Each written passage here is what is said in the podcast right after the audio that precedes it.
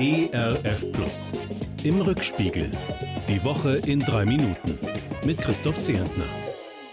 Na, das ist ja vielleicht eine Woche. America is back heißt es plötzlich an allen wichtigen Verhandlungstischen.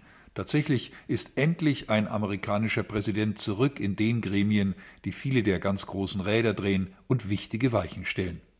Joe Biden trifft sich diese Woche mit den Spitzen der G7-Staaten, der NATO, der Europäischen Union und auch den russischen Präsidenten Wladimir Putin lernt er auf Augenhöhe kennen.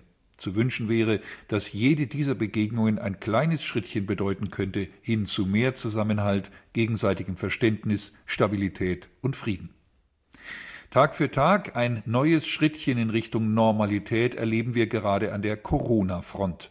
Trotz Organisationschaos, Fehlentscheidungen, Misserfolgen, jeder zweite Deutsche ist mindestens einmal geimpft. Die Infektionszahlen sinken. Das Leben, wie wir es lieben, können wir immer ein bisschen mehr wieder aufnehmen. Und das tut gut, ob beim Singen im Gottesdienst, beim gemütlichen Abend im Biergarten, beim Open-Air-Theater, beim Grillfest, bei der Straßenmusik in der Fußgängerzone oder bei der Lesung unter freiem Himmel.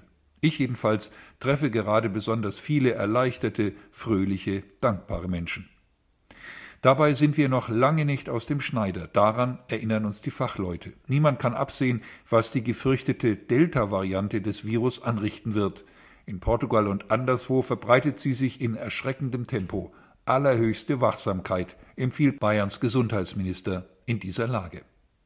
Problematisch auch, dass bei uns immer noch nicht genug Impfstoff zur Verfügung steht. Auch wenn ich als Laie nicht verstehen kann, warum Politik, Wissenschaft und Pharmaindustrie das Problem immer noch nicht in den Griff kriegen. Der Lösungsvorschlag der beiden Spitzenlinken Susanne Hennig-Welsow und Janine Wissler klingt für mich nach einem verspäteten Aprilscherz. Der Staat solle künftig die Produktion von Impfstoff übernehmen, fordern die beiden Parteivorsitzenden. Anscheinend verblasst ihre Erinnerung daran, wie wenig effizient manch staatseigene Betrieb in der DDR gewirtschaftet und produziert hat. Apropos DDR. Auf den Tag genau 68 Jahre nach dem Aufstand der Arbeiter am 17. Juni endet eine Ära. Die einstige Gauk, Birtler und Jahnbehörde ist Geschichte. Die Stasi-Unterlagen werden nicht mehr in einer eigenen Behörde gehortet und gepflegt, sie gehen ein ins Bundesarchiv. Ist das ein Schrittchen Normalität im Zusammenwachsen der beiden so unterschiedlich geprägten Deutschlands? Wichtig jedenfalls, dass die Akten weiter zugänglich sind und nicht in irgendwelchen Kellern verstauben.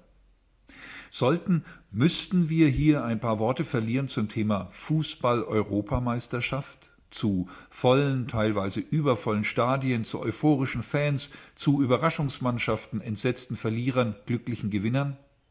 Den Einstieg der deutschen Mannschaft in das Turnier jedenfalls, den kommentiere ich hier lieber nicht.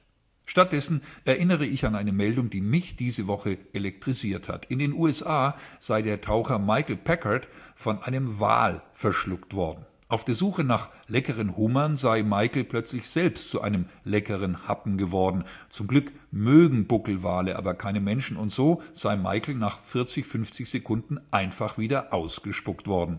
Mit Schrammen und ein paar Blessuren zwar, aber insgesamt gesund und munter. Seemannsgarn oder eine wahre Geschichte? Wahlforscher jedenfalls halten Michaels Bericht für plausibel. Und Bibelkenner wissen, der Prophet Jona konnte von einem sehr ähnlichen Ereignis berichten. Im dunklen Innern des Fisches betet Jona unter anderem, als mir die Sinne schwanden, dachte ich an dich, denn du, Herr, bist mein Retter. Ob es stockfinster oder strahlend hell sein sollte am kommenden Wochenende, diese Zuversicht, diesen starken Glauben dieser Art zu beten, wünsche ich Ihnen und mir, Ihr Christoph Zierentner. Im Rückspiegel. Auch in der Audiothek oder als Podcast auf erfplus.de. ERF Plus. Gutes im Radio.